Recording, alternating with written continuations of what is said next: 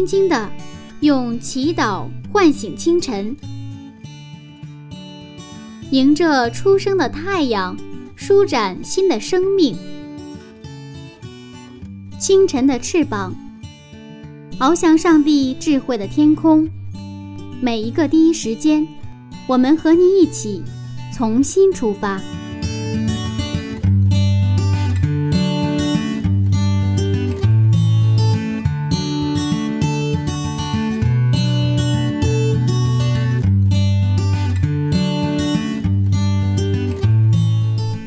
时间与上帝相遇。精彩人生从上帝开始。嗨，收音机前亲爱的朋友，早上好！欢迎收听希望之声福音广播电台。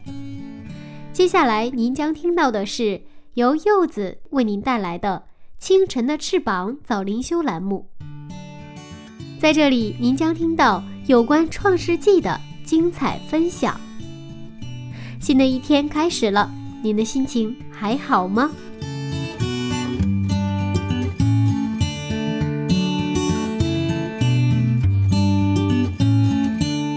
在上一讲的《创世纪》当中，我们讲到了先祖雅各在下埃及之前，在别是巴筑坛献祭了。那今天呢，雅各带着家眷进入埃及了，在埃及。雅各将和他的全家人建立一个小迦南地，到底情形如何呢？马上和柚子回到《创世纪》九十三讲，埃及帝国里的迦南地。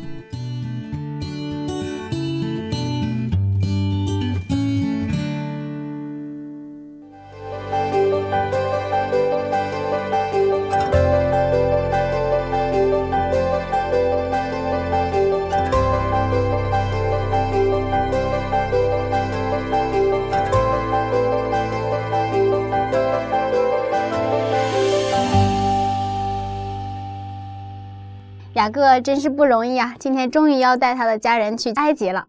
是啊，他们这也算是一个，就是我们在出埃及之前的一个很大的一个动作。嗯，因为他们一家七十人，他们一起跟着雅各一起进了进了这个埃这个埃及。嗯，那么他们到了埃及之后，这个第一个动作就是他们先去去拜见谁呀？打发这个呃人去。看那个约瑟，我们看一下《创世纪》四十六章的二十八节。《创世纪》四十六章二十八节，雅各打发犹大先去见约瑟，请派人引路往歌山去。于是他们来到歌山地。我们看到犹大在几个大的事件当中都起了主导的作用，也就是说，做一个逐渐他成长为一个领袖，是吧？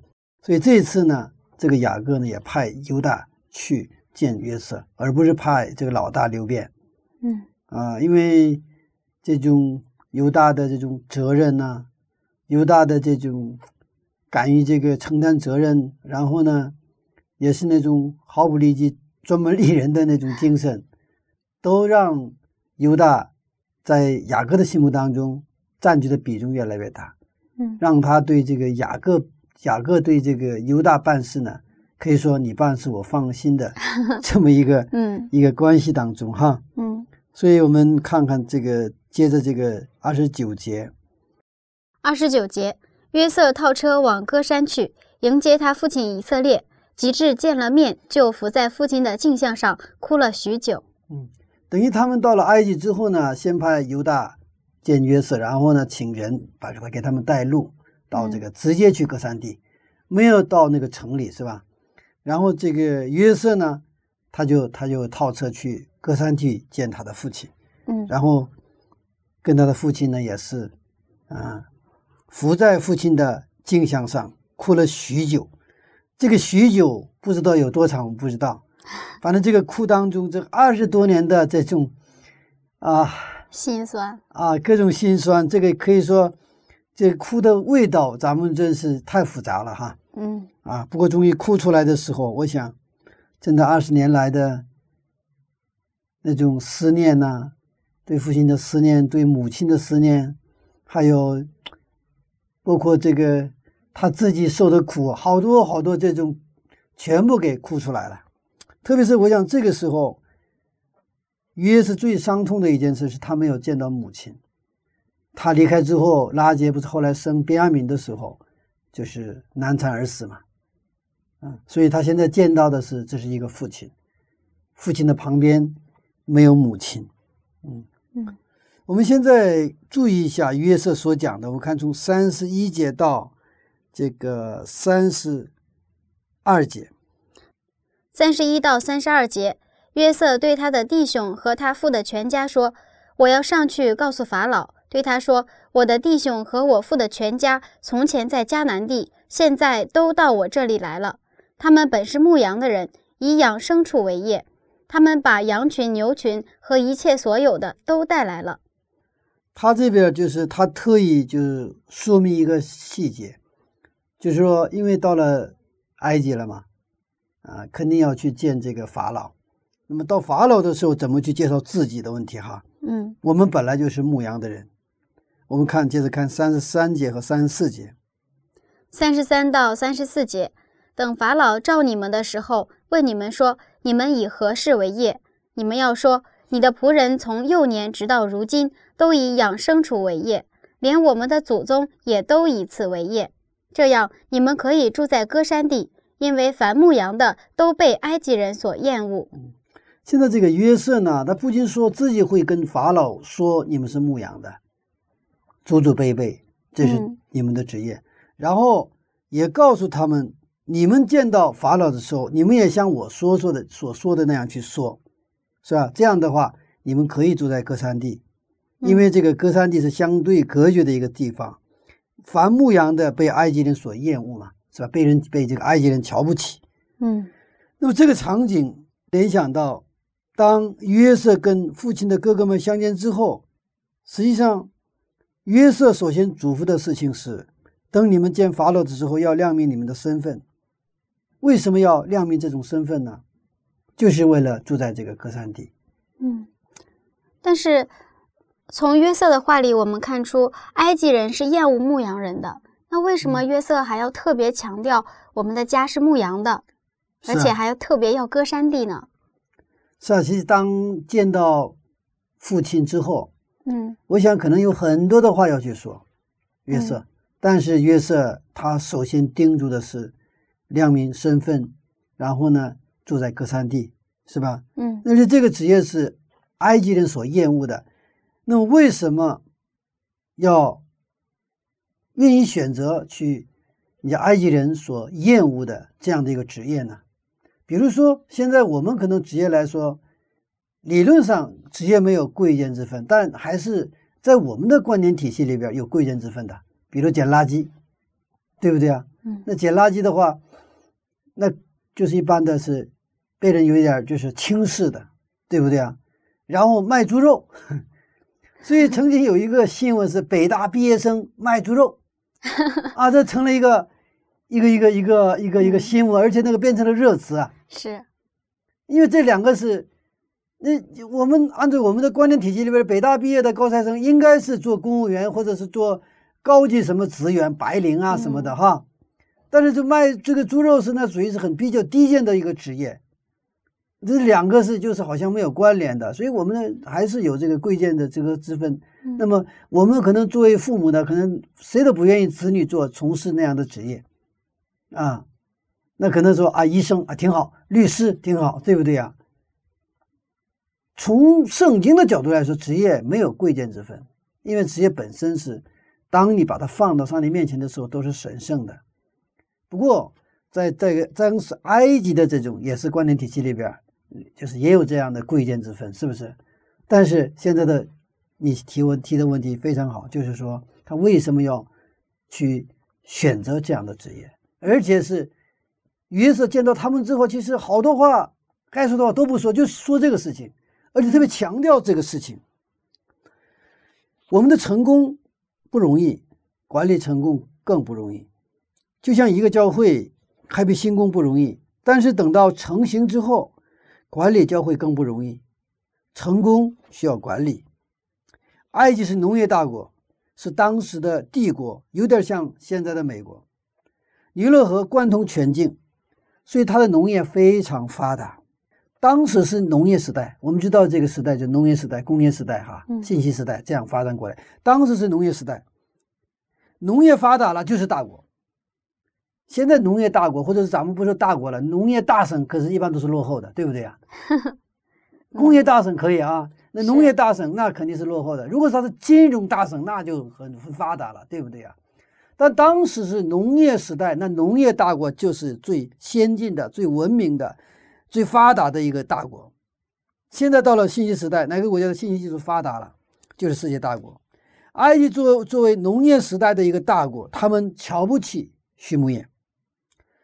既然约瑟成为埃及的总理，他现在跟他的家人、跟父母、跟兄弟们说要从事什么职业，盯住这个畜牧业，而且是祖祖辈辈是从事这个行职业的。嗯这等于说，他跟父亲和哥哥们说什么呢？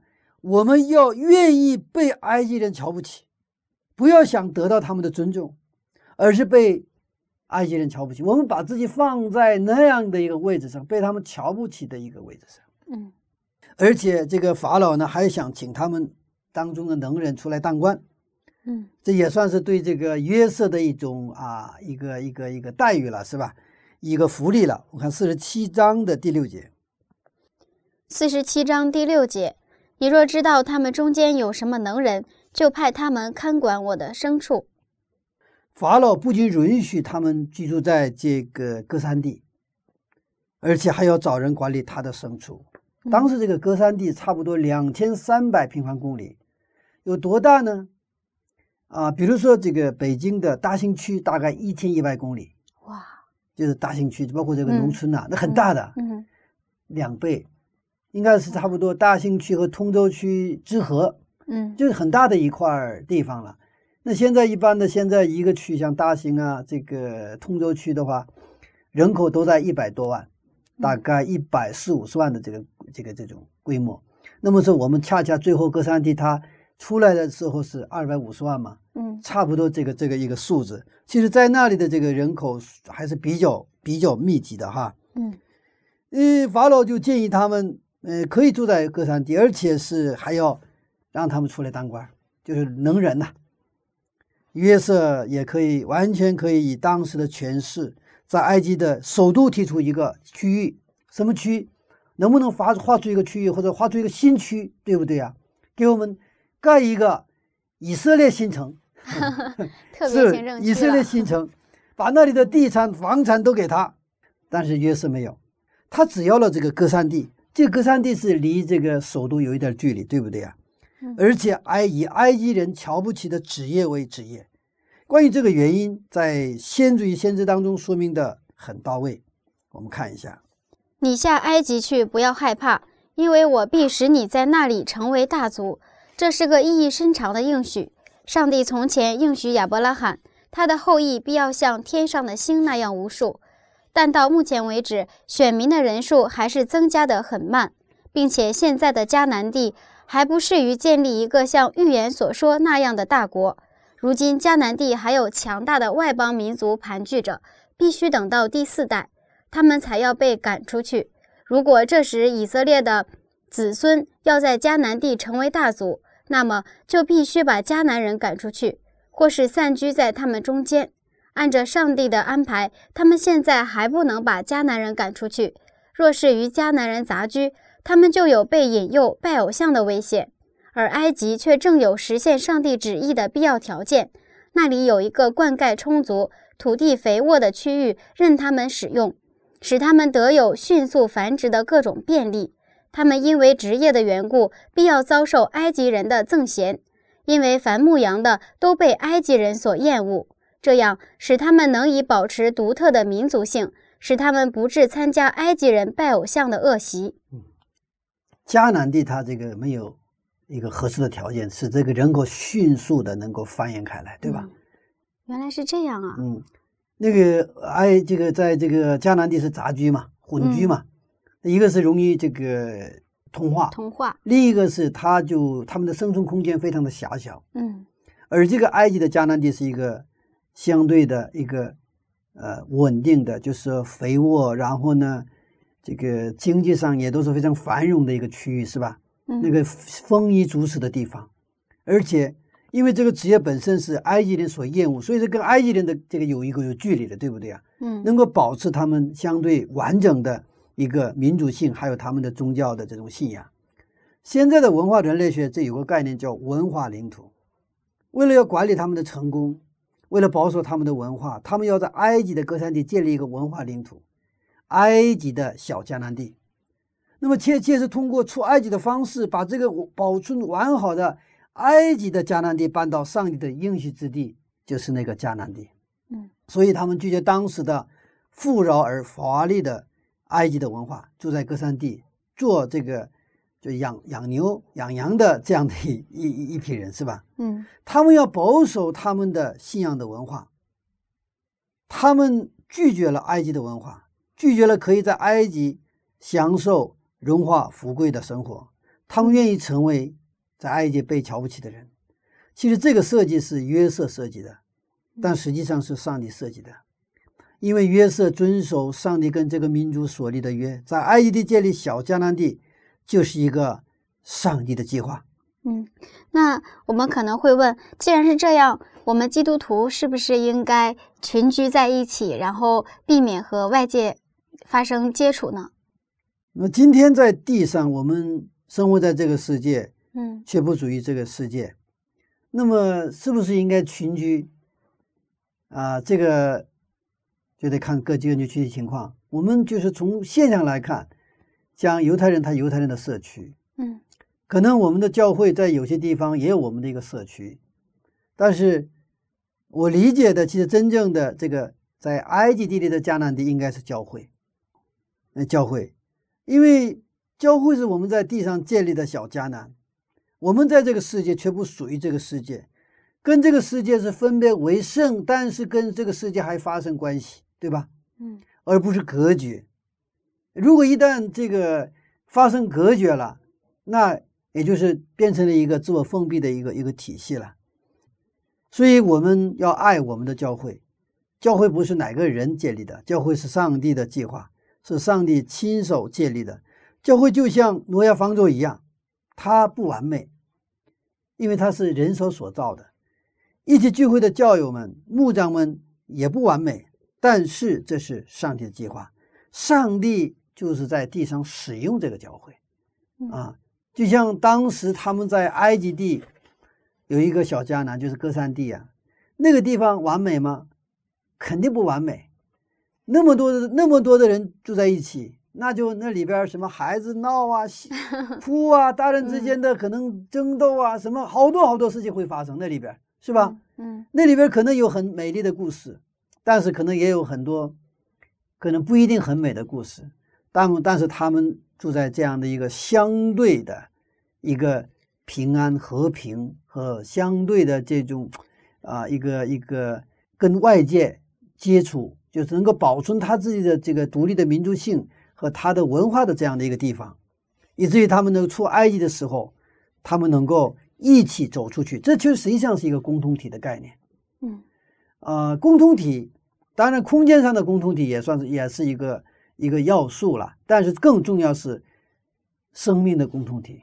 我们是不是那种彼此相爱的那种耶稣基督的那种爱来去彼此建立关系的这样一个？人群，其实这个世界需要这样的生命共同体，而且不仅需要一个，到处都需要，到处都需要。那首先可能这个是一个家庭，也许是可能几个家庭组成的一个共同体，也许可能一些家庭还有一些没有 建立家庭的这些自然人一起建立的一个共同体。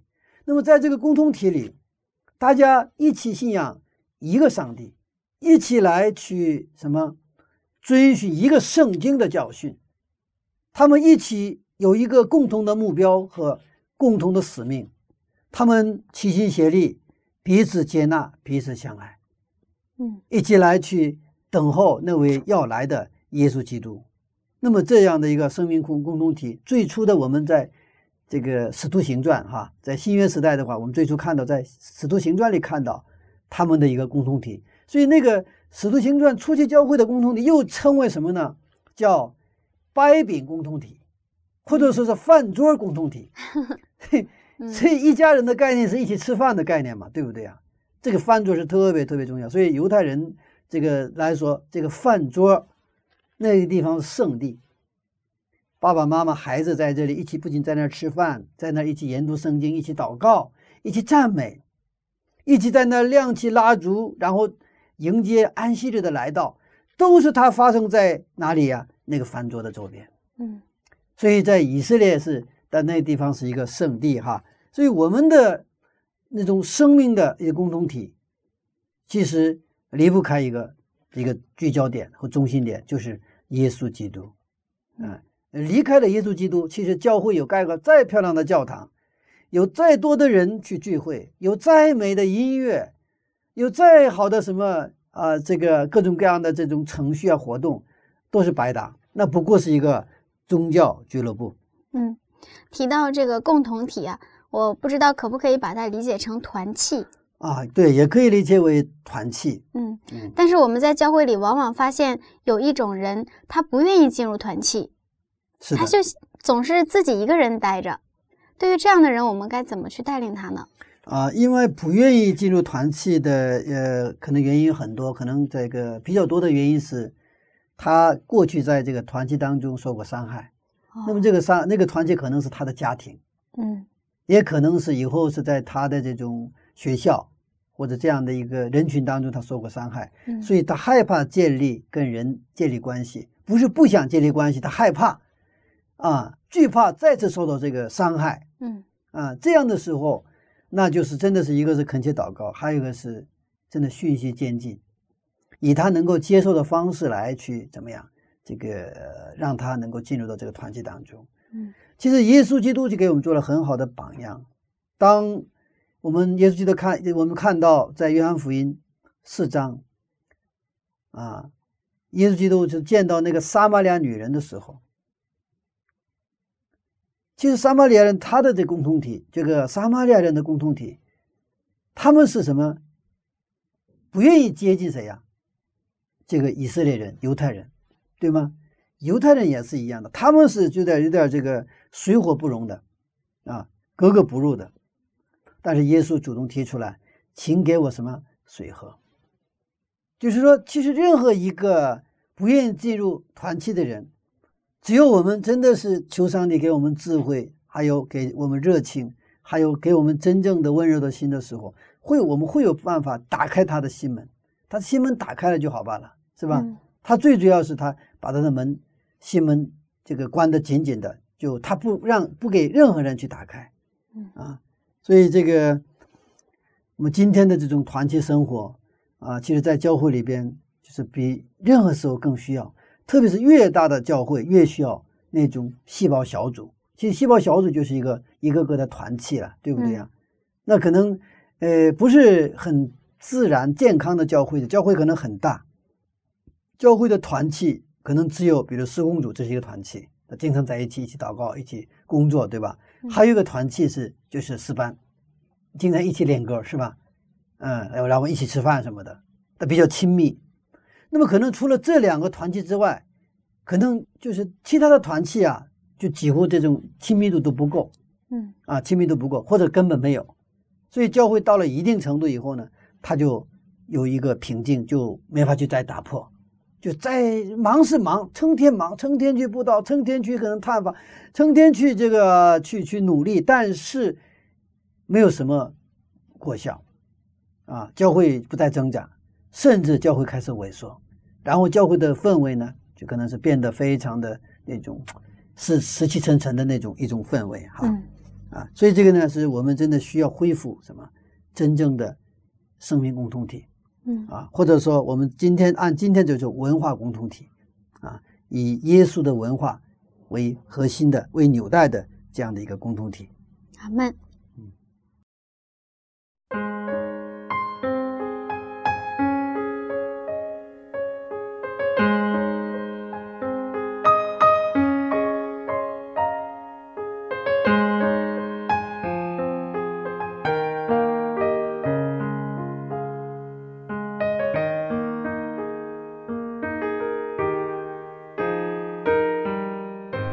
气。人是关系的产物，任何人都不可能离开关系而幸福的生存着。柚子曾经就是一个不太爱说话、常常一个人待在角落里、比较封闭的人。回想起自己那段时间，内心是很孤独的。亲爱的听众朋友，在您的身边是否也有这样经常一个人待着、不愿意进入团契的人呢？实际上，他非常渴望被关怀。也是非常需要朋友的人。如果您发现了他，希望您能真诚地邀请他进入团契，和他成为朋友。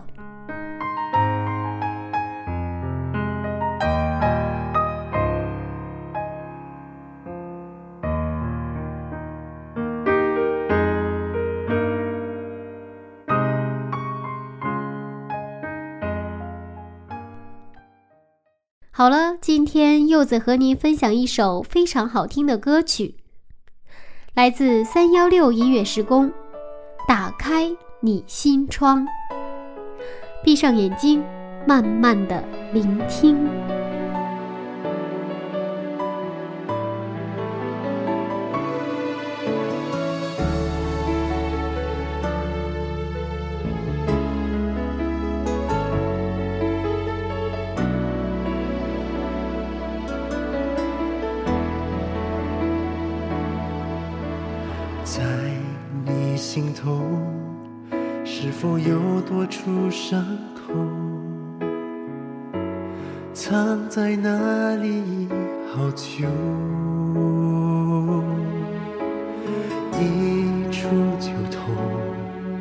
痛得伤心泪流。多少夜晚你默默承受。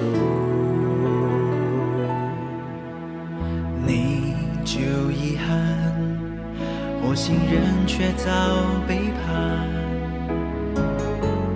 爱的人不在世上，经历多次，在外在的伤害，却让人想报复，或让人想不开。主耶稣愿意为你疗伤。是你心中需要平安，他要把所有苦毒带走，让你不会受到牵绊。他要使你的伤口变为赐福你的理由，使你更坚强，能在爱和分享。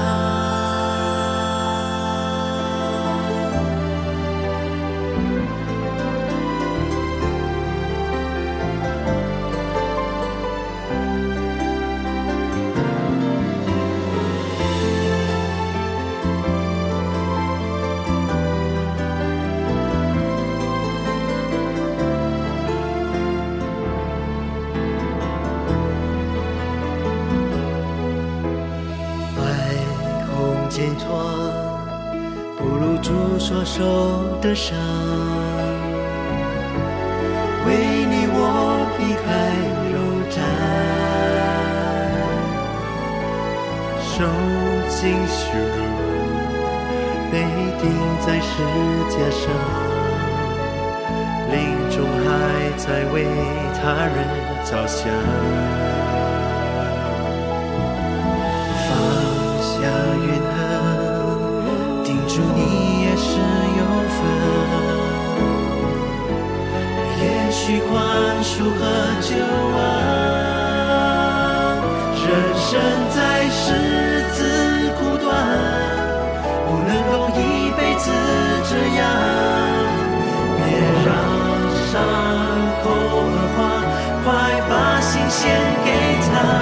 主耶稣愿意为你疗伤，知你心中需。所有孤独带走，让你不会受到牵绊。他要使你的伤口。赐福你的理由，使你更坚强，能在爱和分享。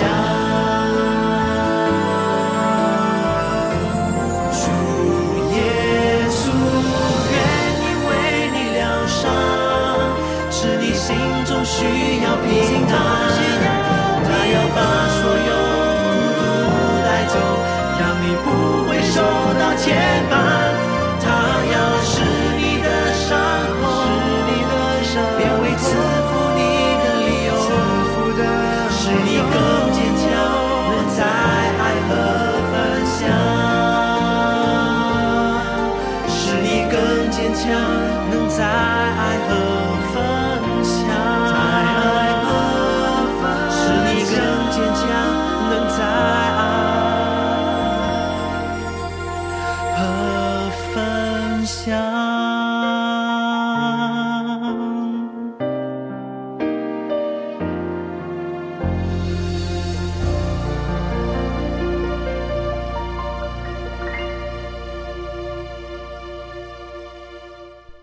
心窗，接受主耶稣的爱，让我们手牵着手，心连着心，与主同行。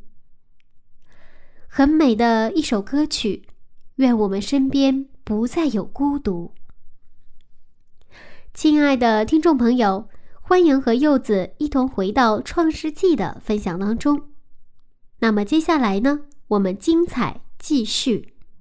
刚刚我们说过，这上帝会使用我们啊，嗯，但是有的时候我们觉得做基督徒真是太累了，嗯、还要去教会，还要在家里忙，还要顾很多很多的事情，嗯。为什么我们会这么累啊？呀、这个其实有两个层面哈、一个层面是你把这种教会的生活、信仰的生活当做一个任务来做的时候，你肯定会累，而你要去享受，是吧？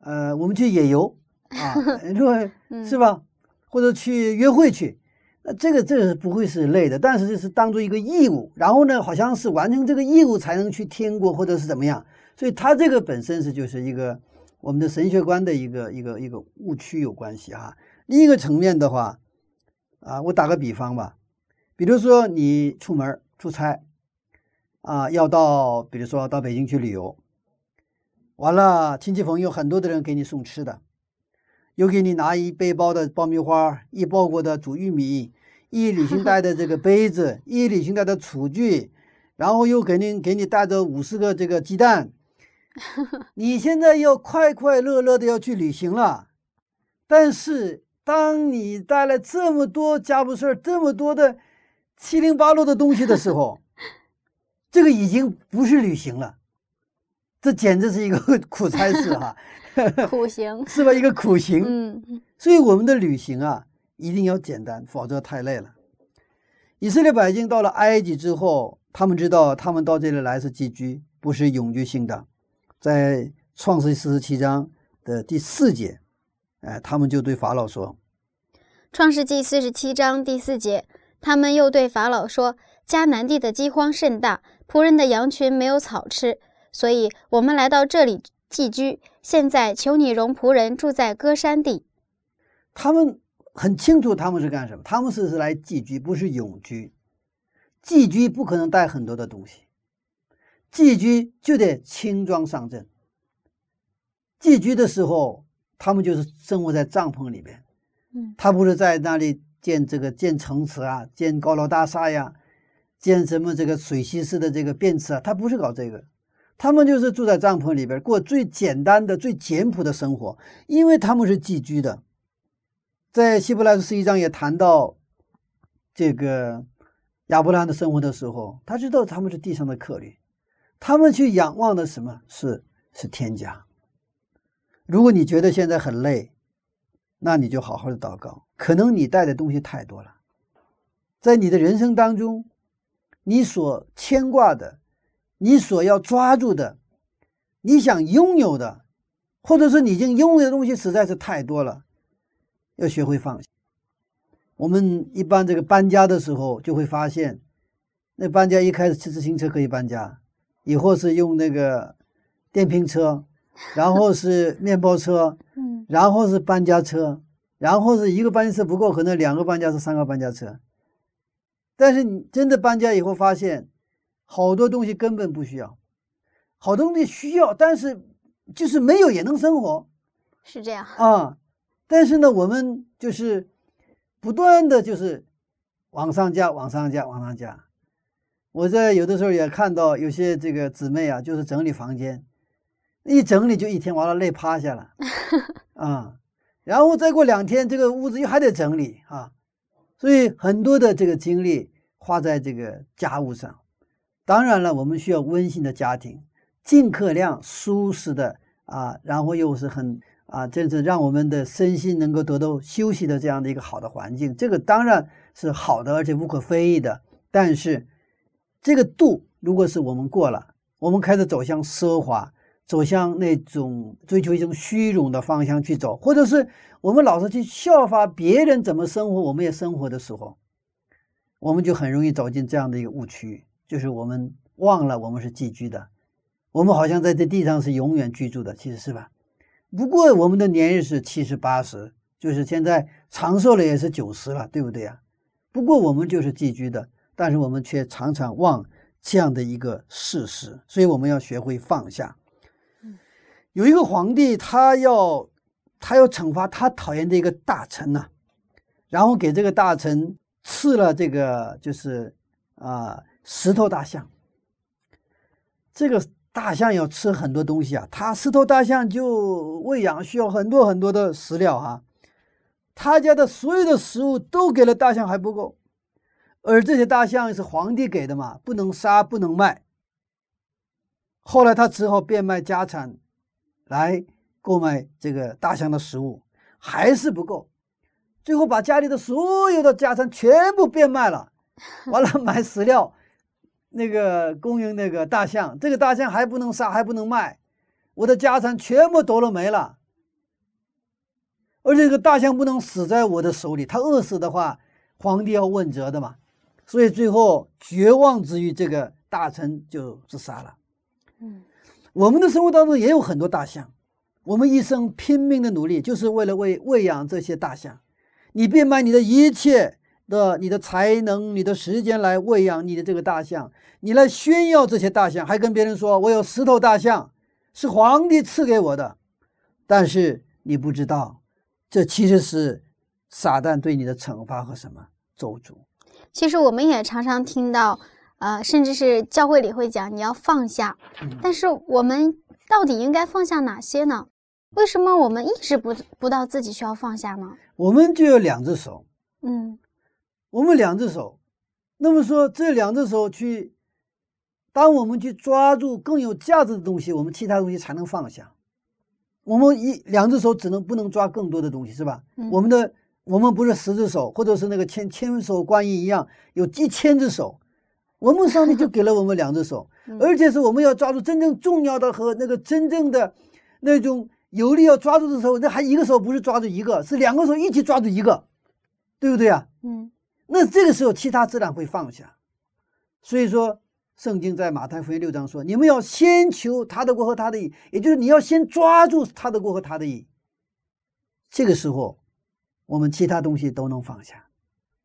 我们的人生要简单，就像约瑟一样，他们在埃及的生活非常简单，他们能够远离各种各样的诱惑，他们能够保持他们的信仰共同体。这是约瑟的设计，实际上也是上帝的设计。为我们的人生也做这样的一个设计。阿门。我们接着看这个第七节的经文。第七节，约瑟领他父亲雅各进到法老面前，雅各就给法老祝福。那么约瑟呢，现在带着他的父亲来引荐给法老，哈，他的上司，对不对？但是这里出现一个情景是，啊，让我们有点大，这个有点 大点眼睛的哈。嗯，雅各给谁呀？给法老祝福，一个乡下来的，对吧？一个老头子，给一个一个帝国的一个这个一个皇帝给他祝福，嗯，这是不得了啊！嗯，不是法老祝福雅各，而是雅各给法老祝福，是被埃及人瞧不起的一个贱民，从事畜牧业的，对不对啊？嗯再给谁啊？给法老祝福。嗯，好像有点像现在的话，相当于一个什么？一个捡破烂的人给一个国王在祝福。嗯。那为什么雅各会很自然的去给这个法老祝福呢？而且法老并没有要求他，而且像我们现在生活在这个社会上，我们有的时候连承认自己信仰的这种勇气都没有。是啊，是啊。其实这是起源于什么？雅各的那种属灵的自豪，还是他有他的对他身份的一个一个确认。属灵的自豪感。是的，属灵的自豪。那么属灵的自豪跟这个骄傲有区别的。嗯怎么区别呢？属灵的自豪来自上帝，属灵的骄傲呢来自撒旦。属灵的自豪应该像雅各一样，他觉得世俗的权利远远小于什么？上帝的祝福。就是你法老的权力再大，你我你法老的位分再高，要远远小于上帝给他的祝福。即便是法老，即便是埃及帝国的法老，他也需要谁的祝福啊？上帝的祝福。我们看希伯来书七章七节，希伯来书七章七节，从来位分大的给位分小的祝福，这是驳不倒的理。位分大的给位分小的祝福。那么现在雅各和法老谁的位分大？雅各的位分大。哦，按照社会的角度来说，当然是法老大，但是在上帝的视角里边，当然是谁啊？雅各的位分大。我们继续看这个希伯来书七章六节，六节，独有麦基喜德不与他们同谱，到收纳亚伯拉罕的十分之一，为那蒙应许的亚伯拉罕祝福。就是亚伯拉罕是一个，当时是一个是就相当于现在千万富翁、亿万富翁了，对不对啊？他当时有几百人的一个军队啊，但是他把十一交给谁了？麦麦基喜德。不是他把十一交给交给麦基希德，为什么？麦基希德的位分要大于谁呀、亚伯拉罕。那么今天我们看到雅各给法老祝福，也是一样的道理。上帝的祝福远远大于皇帝、帝国皇帝的权利，这也是我们今天基督徒要有的生活。我们基督徒是我们是祝福别人的人，我们不是说把我们把自己怎么抬得很高、骄傲，并不是这个概念。在上帝的视角里，我们的位分要大于位分小的。所以说，在立约的关系当中，我们跟上帝的是约主和约仆，我们是约仆，上帝是约主。那么我们跟邻舍的关系，无论他的社会地位有多高，有多少财富，他是跟我们建立关系，我们是约约主，他是约仆。我们要是给他祝福的关系，无论他是比我们的这种年龄小，我们也要祝福他；就是我们的年龄比我们年龄大，我们也要祝福。即便是他是一个博学的一个啊非常德高望重的人，他也需要什么祝福？这个祝福不是我们祝福他，而是我们把上帝的祝福带给他。雅各来到法老的宫廷里边，就是说把上帝的祝福带到哪里啊？带到法老的宫廷。虽然他们来到埃及，可以说现在是什么？沾了谁的光？沾了约瑟的光，也是其实得到这个这个埃及法老的一种什么呀？一种恩典，是不是？嗯但是雅各有东西给什么？给这个法老，他不是到这来白白的占便宜，并不是在那儿仅仅是借儿子的光在这里继续在这里，而是说我们到这里来，我们是带着上帝的祝福来到这里，这就是一个属灵的一个自豪感。在先知先知当中，把这个部分的细节是这样描述的：先祖雅各平生本没有进过君王的宫廷，但是他在大自然的优雅景象中，曾与一位更大的君王交谈，所以如今他带着一种很自然的优越感，举手为法老祝福。嗯，在这本书里啊，他描写为这自然的优越感，嗯或者说天然的优越感。其实做基督徒真好。如果你是真基督徒的话，真是很好。你到哪里能够为别人祝福？但是我们今天恰恰的在这一点上，就像主持人所讲的，我们甚至不愿意承认我们是基督徒，嗯我们畏手畏脚，我们到哪里，我们并不觉得我们有优越感，是吧？嗯我们好像低人一等，矮人一一一茬一样。我们是谁呀？我们真信我们的上帝吗？我们真的相信我们是上帝的儿女吗？如果相信的话，就像雅各一样，就会有自然的愉悦感，举手为法老祝福。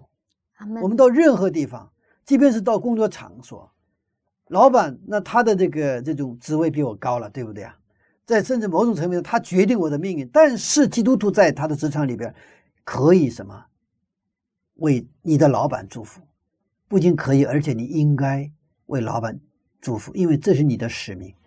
所以，我们去面试的时候，当我们拥有这种真的自然的愉悦感或属灵的自豪感的时候，我想那个东西就会从我们的神态当中会什么辐射出去，人家能够感受到。嗯，我们好像有的时候像心态像乞丐一样，是不是？等到人家给你什么一个好像这个一种啊呵呵，呃，就有点可怜你，其实并不是这个样子。不仅仅是我们个人要有这种属灵的自豪，或者叫自然的优越感，我们的教会也应该有。但是我们看到有的时候真的是，我们可能这种自豪感是没有，却有什么属灵的骄傲，比如说。人家不知道这个道理，我们知道。人家吃肉，我们吃什么？吃素。我们就有一个，这不叫自豪感，叫做骄傲。人家连这个都不知道。我们这种比较意识，并不是来自于上帝的。当我们看到别人不能完全去听从上帝话的时候，我们要为别人着急，这是正常的状态，对吧？为别人着急。替别人什么祷告？因为上帝给我们更多的这种亮光，更多的信息给我们，我们就有责任和使命把这个分享给别人。这也是把我们上帝给我们的祝福分享给更多的人。这种祝福并不仅仅是啊那种举手给他祝福，对吧？也包括我们在我们的生活当中将我们的爱心分享给别人，嗯，把我们的关心分享给别人。把我们得到的信息分享给别人，把我们真的对十字架得到的这个福音分享给别人，这也就是一个祝福行为。所以传福音，严格意义上说，它不是我们的义务或者是一个任务，完成任务一样去做。那个就是我们就是祝福别人。我把这个耶稣的美好的信息，我告诉了我的朋友、我的同事、我周边的人，等于把祝福带给了他。我记得我小呃，这个小的时候，啊，我特别不愿意做的事情是什么呢？父母让我去到邻居家借这个盐回来，或者是到邻居家什么借什么什么东西过来，我特别不愿意干 这个事情，真的不愿意干。但是呢，有一个事儿我特别愿意干，因为我们在村里以前有个很好的风俗，只有我们家做打糕了，那肯定是要要要让我们小的时候就让我们去去去邻居家去送。我们家做了什么？呃，这个什么，这个杀了鸡了，炖了鸡也是啊，分呐，啊，虽然不多，但是哪怕是多少，就是分给周边的人家，那个时候很愿意去。为啥？你把好东西给他们，知道吗？嗯。但是向别人去借的时候，可能就不是特别愿意了。传福音，真的是就是上帝，就是让我们我们小的时候家里做好吃的的时候，就把这个。送在完了就分享给别人一样，就是这样的事情啊。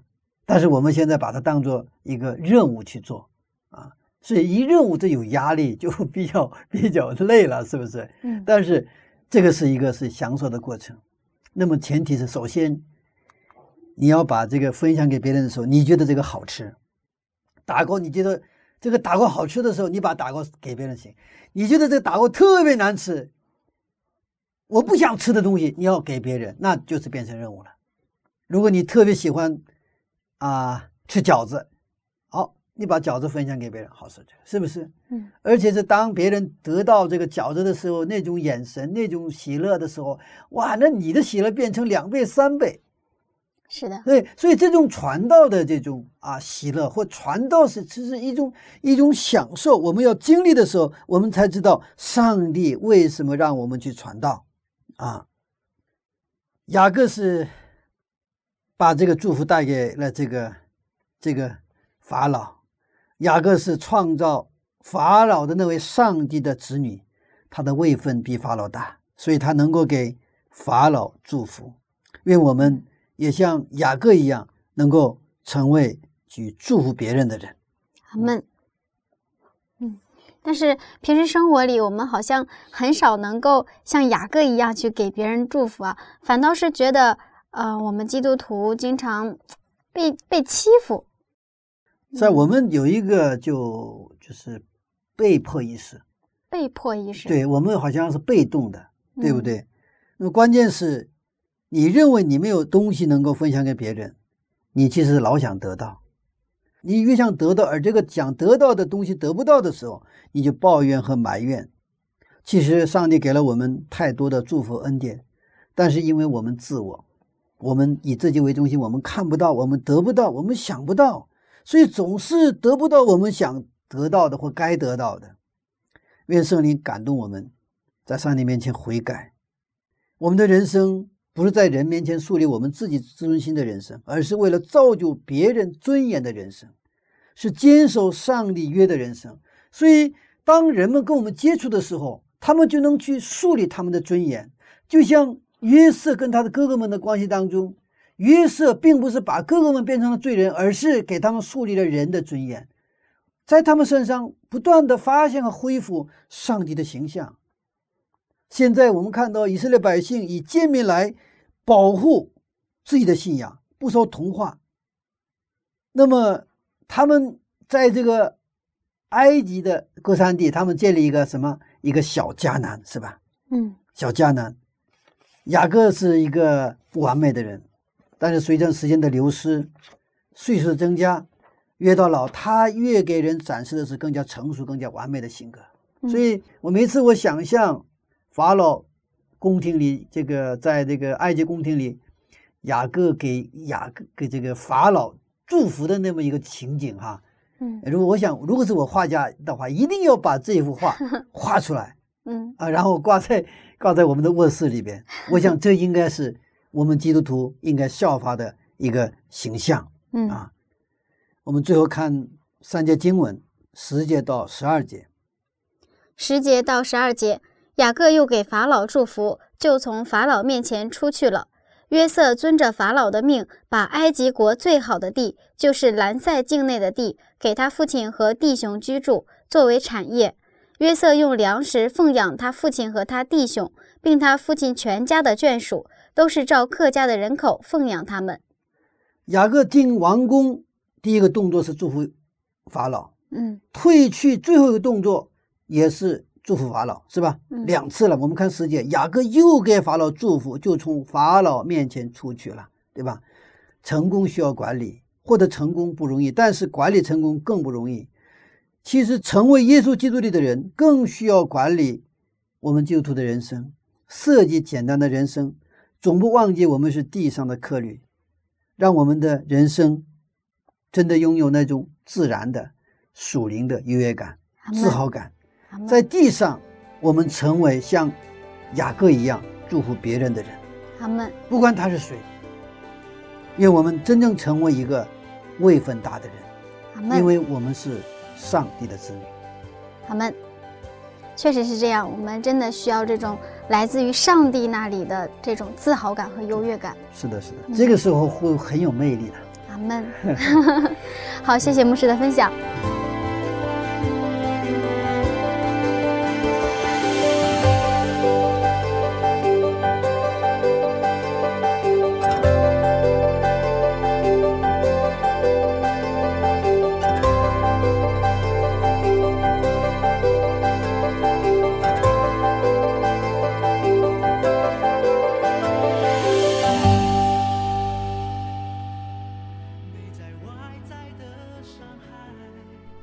约瑟和雅各这一家人，为了维护对上帝的信仰文化，甘愿选择被人看不起的行业。尽管这样，他们那来自天上的属灵自豪感却一点儿都没有缺少，还能够为堂堂埃及的法老举手祝福。亲爱的听众朋友，你有为自己是基督徒而感到骄傲和自豪吗？你有为公司的老板、同事祷告祝福吗？下面就请您和柚子一同来祷告。慈爱的天父上帝，您是天地的创造主，却爱我、拣选了我。可是我很少因为信靠您而感到自豪。今天，求您饶恕孩子们的过犯。父亲呐，求您给我们属天的自豪感，不是因为我们自己的好坏，乃是因为您是我们的上帝。求您帮助我们，能够为您做美好的见证。这样祷告是奉靠主耶稣的名，阿门。主，你也是有份，也许宽恕和救恩，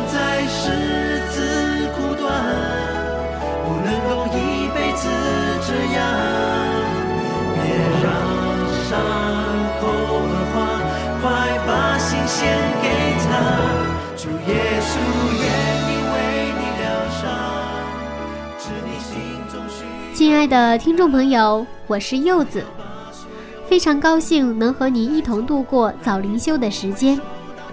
那在刚刚的分享当中，您是否有收获呢？如果您觉得我们的节目对您有帮助，一定要介绍您的亲朋好友一起来听哦。那今天我们的分享就到这里了，新的一天开始了，祝愿你有一个好心情。下一次分享我们再见了，拜拜。